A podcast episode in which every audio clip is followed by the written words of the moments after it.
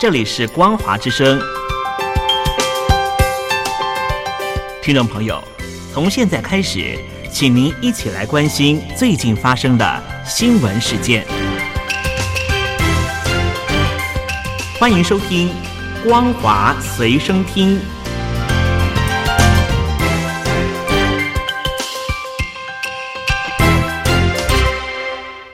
各位听众朋友，您好，欢迎收听《光华随声听》，我是王琦。今天新闻首先一开始要带大家关心的是，中国大陆爆发了新的一轮疫情，而在多地都出现了武汉疫情时期的随地倒的现象。二十六号呢，内蒙古十三届人大四次会议开幕的时候，自治区主席布小林他在做政府工作报告时突然的晕倒，引发了外界的评论跟议论。大家纷纷的在讨论是不是武汉肺炎疫情的影响。又或者是针对内蒙古当局所宣布所采蒙语授课学校改采为汉语教学之后而引起的公民不服从的运动，而对此，国外蒙古人也纷纷的集会游行抗议中共的暴行。旅居在德国的南蒙古议会主席、人民党主席习海明就表示。中共用汉语来消灭蒙语，这是中共对蒙古文化的种族灭绝。他们准备将中共以种族灭绝罪上告到海牙国际法庭。接下来要带您关心的是。白宫礼拜一表示，中共对美国构成了明显的挑战，而拜登政府呢正在寻求所谓的战略忍耐来做应应。而对此，前国家情报总监约翰拉特克里夫就反驳说，情报机构并没有建议美国对中共要忍耐，而是建议应该要积极的行动。拉特克里夫还强调，在对待中共的问题上，绥靖政策是没有出路的。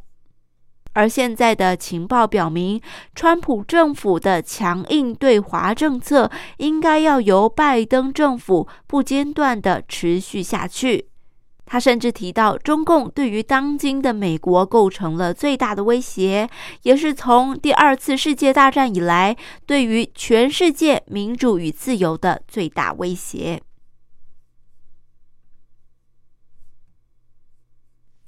澳洲参议院目前正在审议新闻媒体议价法草案，要求社区媒体为展示新闻内容要向新闻媒体付费，并且已经在上个星期五就此举行了听证会。而听到了这一则消息，谷歌澳洲公司负责人就在听证会上面公开的威胁说，如果澳洲出台这样的法律，那么谷歌搜索引擎就会停止在澳洲提供搜索功能。而对此呢，脸书也威胁要让所有的澳洲用户无法在平台上面分享新闻链接。那么，澳洲研究所责任技术中心主管刘易斯就表示，谷歌威胁要在澳洲禁用谷歌搜索功能，这就让所有关心民主的人感到不寒而栗。这个科技巨头已经将澳洲政府逼到了墙角，现在澳洲政府除了继续坚定地推进监管政策之外，别无选择。那么，面临谷歌的威胁，澳洲各党派也都开始支持新闻媒体议价法。刘易斯表示，谷歌威胁不仅招来了澳洲总理的反击，也有着让澳洲更党派更加团结而非分裂的潜在作用。而一名澳洲独立参议员帕特里克也在推特上发文表示，无论是来自中共还是谷歌这样科技巨头的霸凌，澳洲一定要站起来反抗。无论如何，都必须要阻止科技巨头们从澳洲媒体和公共利益当中掠夺经济利益的行为。近期呢，海外中国民主活动人士组织在 Zoom 视频聊天平台举行的一次全球反共网络大会的视频会议，遭到了网络恶意攻击，并且多次的被中断。视频会议组织者就怀疑这些黑手就是中共政府所雇佣的。而在这一次的 Zoom 会议期间，来自世界各地的人权活动人士分享了他们对应如何向中共政权施压的想法。而一名波兰的网络名人斯坦就建议，应该要在全球范围内推行反对中共的法案，世界各国政府应该要将中共定性为犯罪组织。他还补充说。对抗中共的威胁是美国两党达成的新的共识。而来自加拿大的作家、政治评论家盛雪女士也提出，随着在前总统唐纳德·川普的政策影响之下，世界已经越来越清楚地认识到了中共的恶劣影响，现在就是建立全球反中共联盟的正确时机。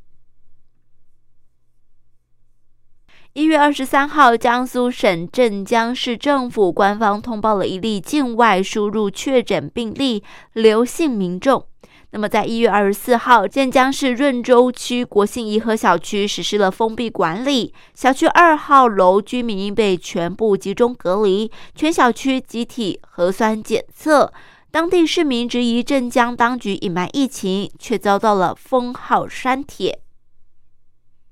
外界认为中共隐瞒各地的疫情严重程度，中共官方公布的疫情数据要比实际的数据还要低得多。而根据镇江市政府官网一月二十五号的公布，该市现有的确诊病例是两例，都是境外输入型的，没有症状感染者有一例。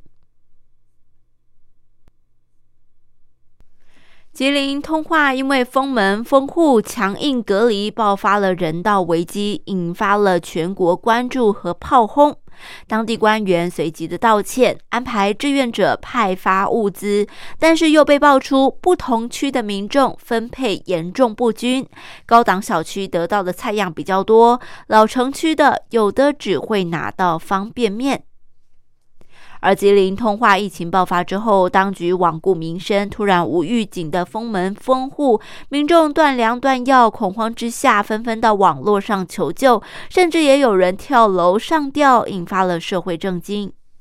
但另一方面，由于通化目前是全域封闭的管理，居民的食物都是由志愿者所配送的。可是却爆发出了志愿者提到，因为居民现在都不给下楼了，所以食物全都要配送到居民的家里。而这些志愿者呢，他们干了一天的活，结果饭都没有吃到，他们决定要开始罢工。